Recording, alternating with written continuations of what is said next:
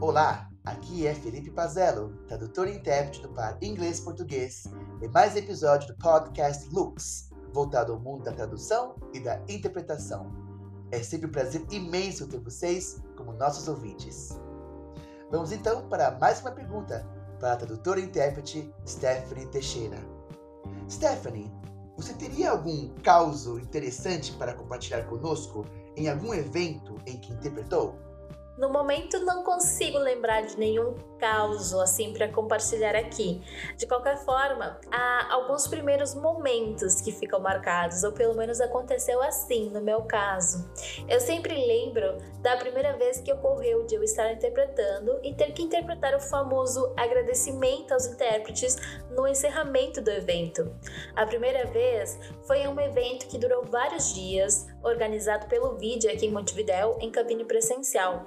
Foi um tanto engraçado, porque de fato não foi só que o moderador do evento agradeceu e pediu uma salva de palmas, mas também as pessoas viraram para nos ver lá no fundo da sala dentro das cabines. Algumas até ficaram de pé.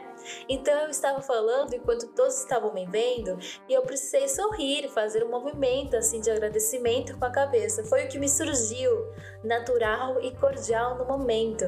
Mas por dentro, na verdade, eu estava pulando de alegria, pois foi uma emoção importante para mim naquela hora. Não vou mentir.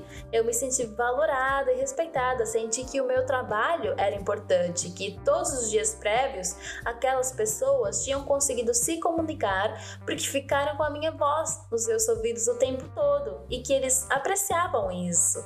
Foi muito gratificante, realmente.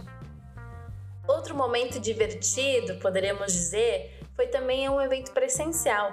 A primeira vez que eu participei de um evento em que havia duas cabines, uma espanhol-português, que era minha, e outra espanhol-inglês e precisávamos pegar o relé das colegas de inglês para poder passar para o português. Isso deve ter acontecido com muita gente já, não é nada estranho. Mas aí uma hora a colega de inglês esqueceu de ligar o microfone. Era minha vez e lembro que eu peguei o comércio direto do inglês arriscando um pouquinho ali, enquanto a minha concavina riscava uma folha de papel do caderno e escrevia microfone, assim grande ou algo do tipo, e mostrava através do vidro fazendo sinais com as mãos para que a outra colega nos prestasse atenção e ligasse o microfone de novo. Enfim, e um último caso foi também em um evento presencial na hora do encerramento trouxeram como surpresa um coral de crianças e jovens para cantar algumas músicas. Na verdade, o evento já havia meio que terminado, ou tudo indicava que a gente podia ir embora, quando o coral entrou na sala. Eu peguei o microfone rapidamente, parada mesmo, e interpretei a apresentação deles, entre uma música e outra, todos os comentários que faziam, sempre de pé, dançando um pouquinho dentro da cabine, porque de fato foi difícil não me deixar levar pelo embalo do resto das pessoas animadas, cantando e dançando com o coral. Foi muito lindo.